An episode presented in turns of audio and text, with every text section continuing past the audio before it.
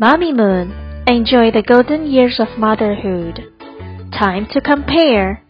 Which is heavier? By Jagger Youssef. We can compare. The rock is heavier. The hippo is heavier. The watermelon is heavier. The red ball is heavier. The black dog is heavier. The blue book is heavier. The yellow chair is heavier. The purple truck is heavier. The green bag is heavier. Two blocks are heavier than one. Point to the heavier bear. Boys and girls, do you know how to compare? Can you tell which one is heavier? Look around and find some objects. Tell your parents which one is heavier.